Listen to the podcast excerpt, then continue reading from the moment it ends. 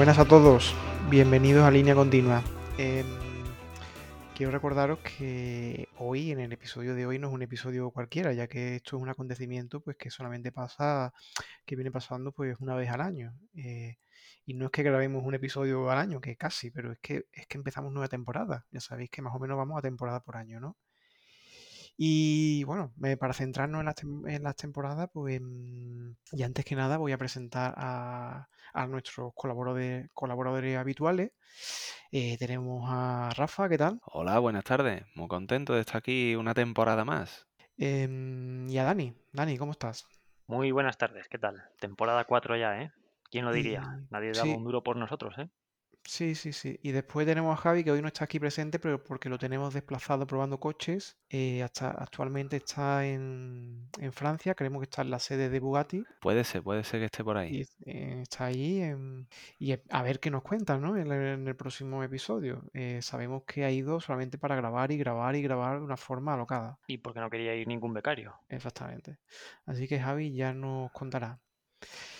Bueno, chicos, para presentar la temporada muy rápidamente, mantenemos formato, el formato de entretenimiento, hablando sobre coches, como nos gusta a nosotros hablar, en tono agradable, afable y, poco riguroso normalmente, eh, que es como hablaríamos nosotros o solemos hablar eh, cuando nos tomamos una cerveza en, cualquier sitio. Eso es, una charla distendida, como siempre. No, queremos al típico profesor universitario eh, fumando en pipa y sentado en una esquina contándonos las historias de la transferencia de calor en un motor.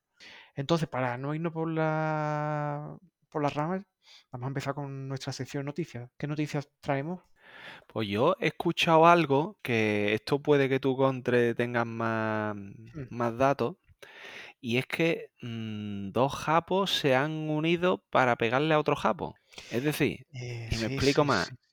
he leído que Toyota se había unido con... Mm, Suzuki, ¿no? Con Suzuki, efectivamente, para hacer un coche deportivo que pueda rivalizar contra Mazda. Contra, el MX5. MX5, eso es. Entonces hay por ahí como un concepto, ¿no? Un vehículo concepto donde apunta algunas líneas de lo que será. Yo he leído que es posible que sea un, coche con un motor de 1000 centímetros cúbicos, tricilíndrico y bueno, ahí es un dato importante porque se aleja un poco de esos 20 o no sé cuántos coches eléctricos que quería sacar Toyota, ¿no? En los próximos años. A ver, la noticia en sí mm, suena muy interesante por, la tendencia que llevamos hoy en día, ¿no? Que esos coches se están perdiendo. Y el único que queda más o menos representante de coche así divertido, pequeño, descapotable, realmente es el MX5, que es un icono realmente en, eh, cuanto a esos coches, ¿no? Cada vez, eh, em, cada vez es más atractivo además, ¿eh? sí, actual. sí, sí, sí.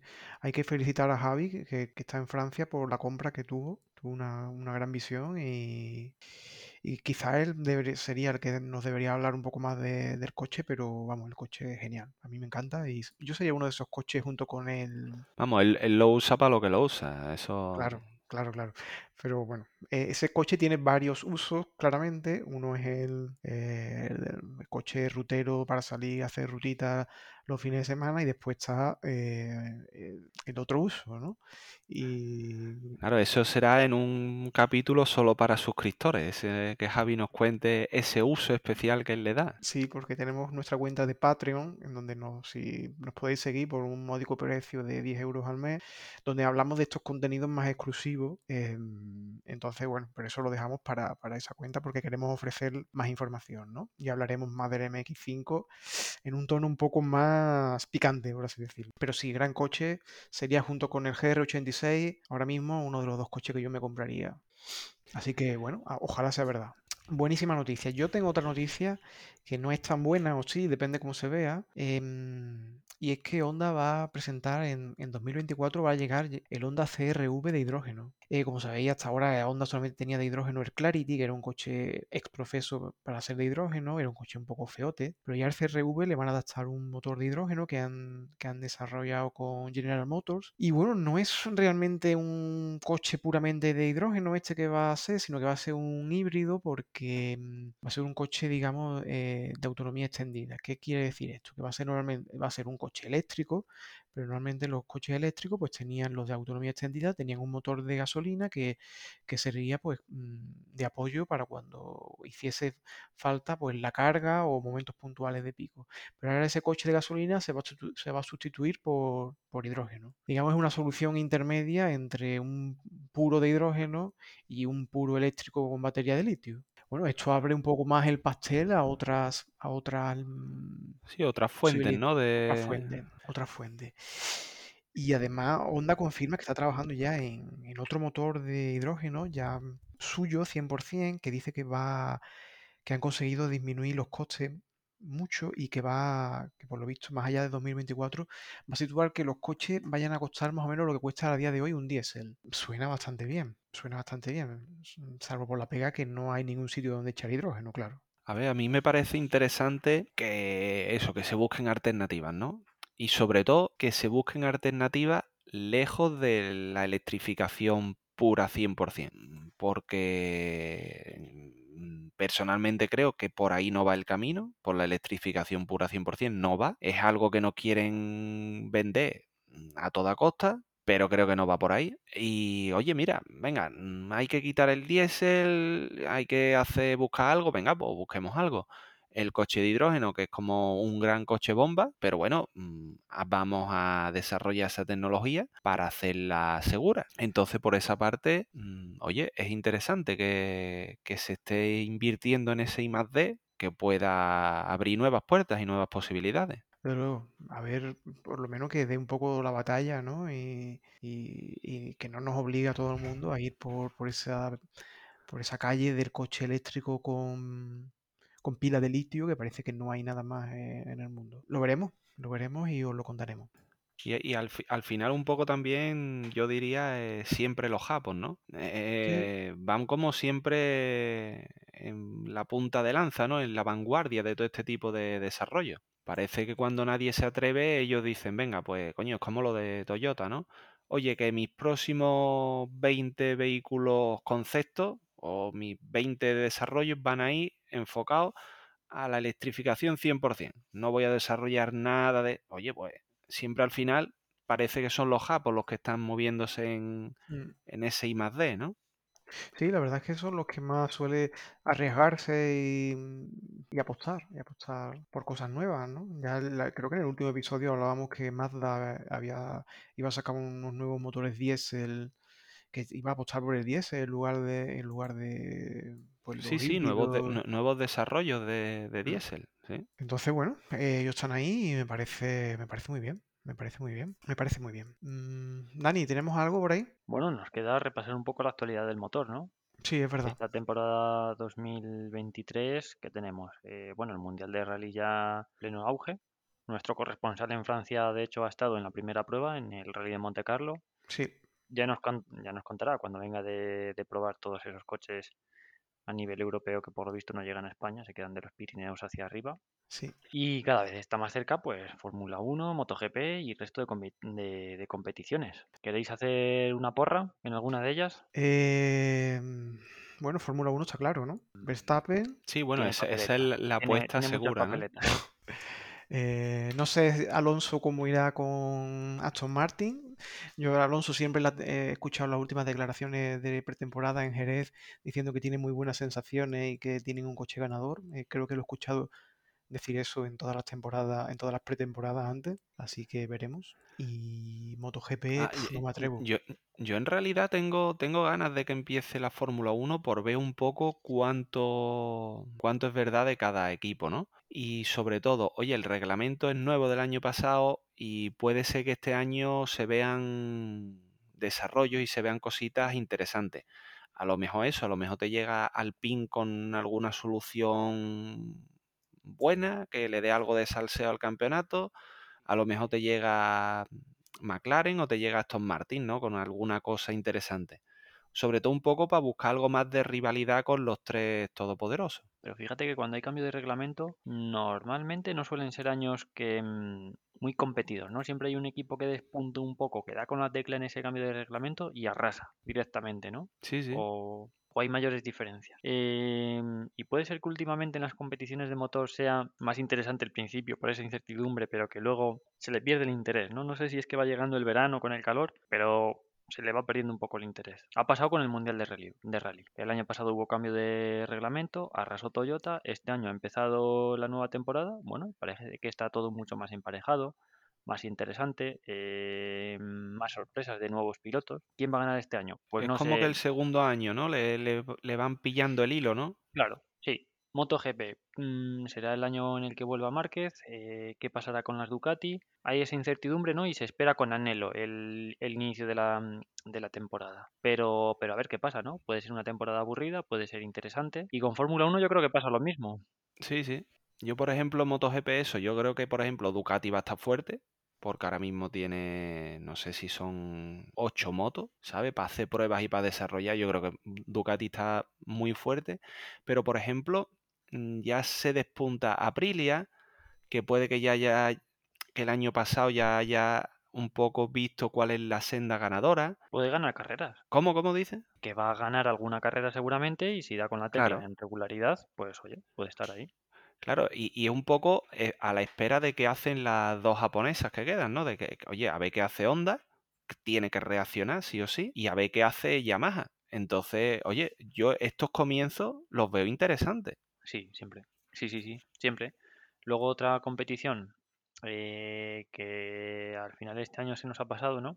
Hemos empezado la temporada 4 un poquito más tarde por causas totalmente ajenas a nosotros, por supuesto. No hemos hablado nada del Dakar, pero bueno, ya queda muy lejos. No sé si mm, no podemos decir que haya habido grandes sorpresas, ¿no? Arlatilla ganando con, con Toyota, un coche muy superior al resto. Sí.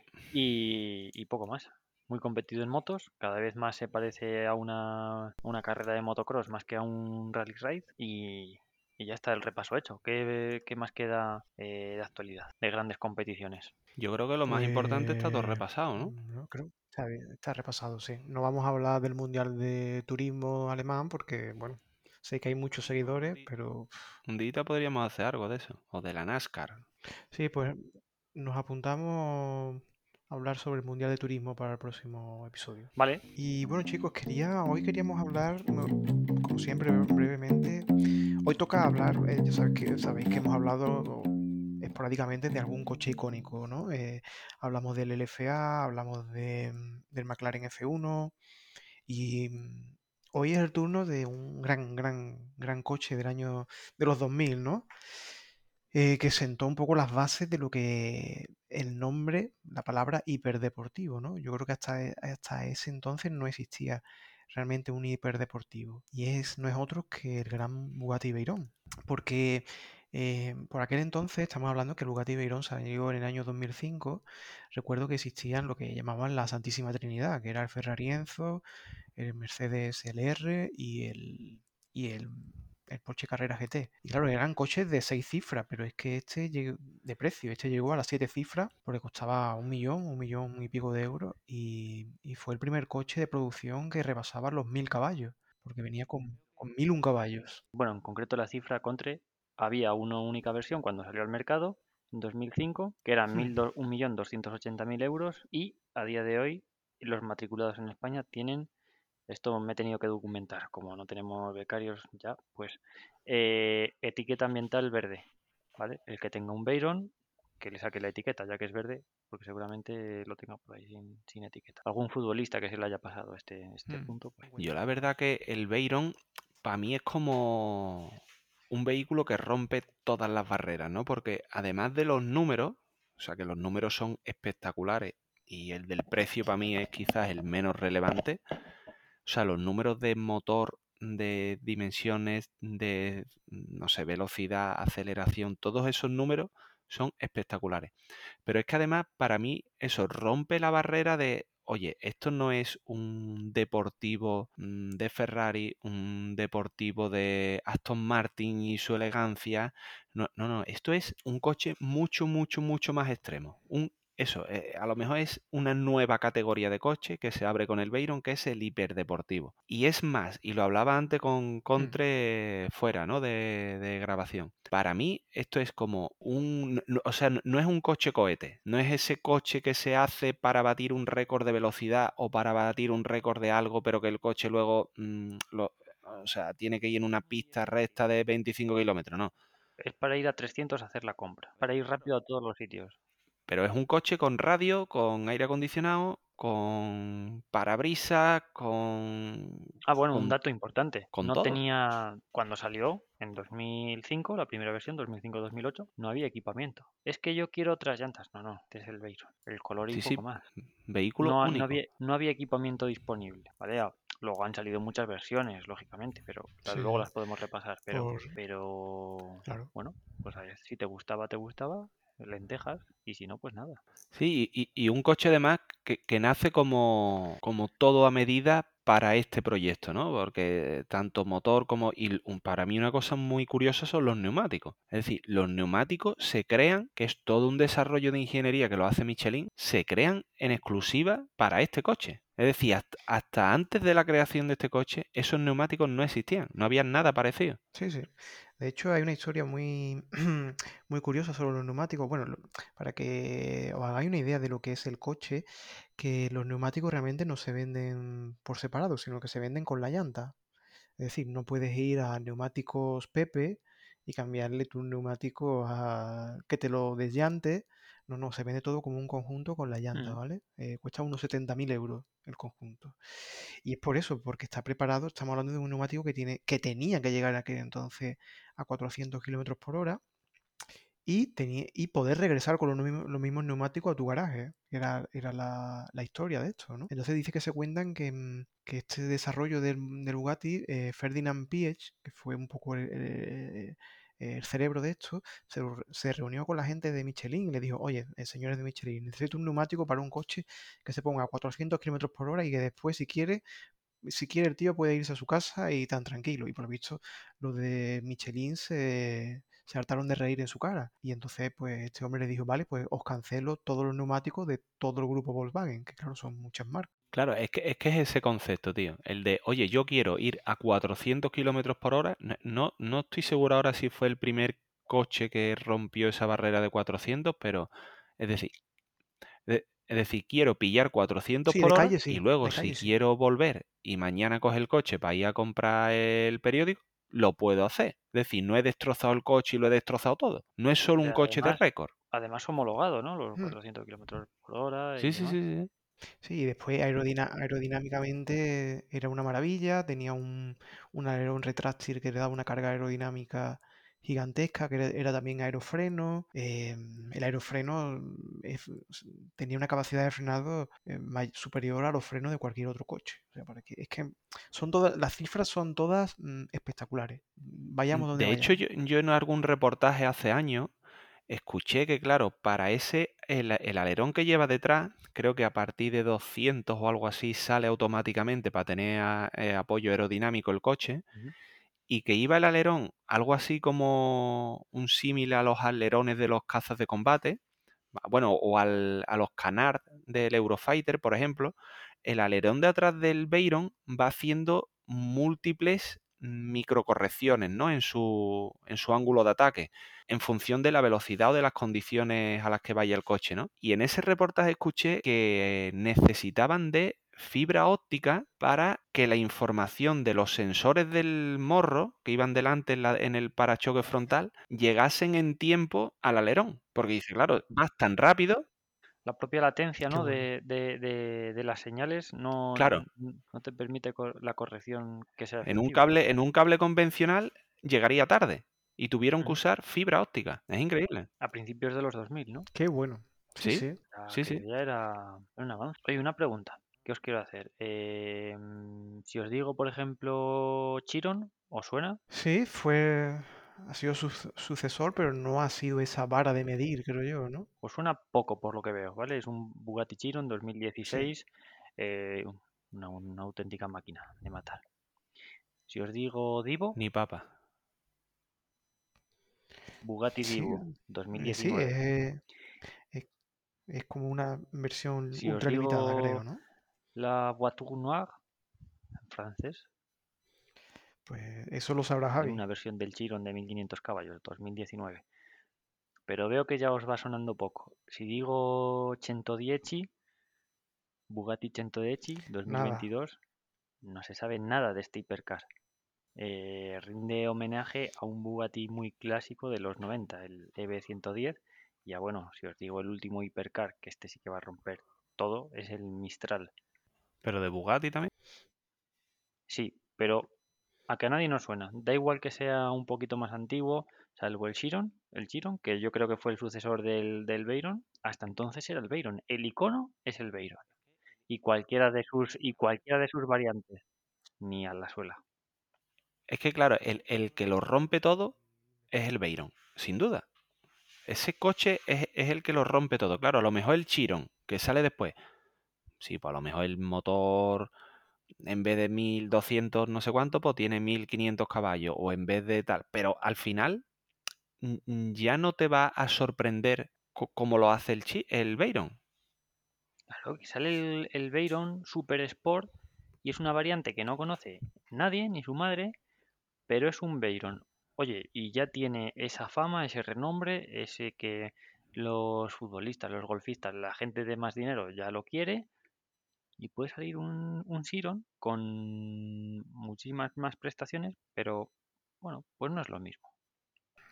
Completamente de acuerdo. Toda la historia que, mm, que rodea al Veyron, el momento histórico en el que salió, eh, es increíble, es increíble. Es, absolutamente la vara de medir con la que después se han medido eh, los restos de coches, porque al final todos los nuevos mm, supercoches que van saliendo eh, se comparan con, con el Veyron, ¿no? Con los, con los mil caballos de- del Veyron. Sí, sí, es la referencia. Mm. Y, y a lo mejor la aspiración es sacar algo mejor que Veyron o algo que sea más sorprendente que Veyron. Sí, bueno, el, el gran, el Super Sport subió a 1180 caballos, ya eran 415 kilómetros, o sea, de los 415 pasaba a 431 kilómetros por hora. Eh, bueno, eran cosillas y luego algunas otras variantes que han ido saliendo, ¿vale? Como el Pura Sangre, Bugatti Veyron 16.4 pu- Pura Sangre se llamaba. Eh, yo creo que aquí en el podcast hay alguien amante de las ediciones numeradas limitadas, pero bueno. Sí, ¿quién será? A modo, a modo curiosidad, ¿cuánto tardaron en venderse las 5 unidades de esta versión?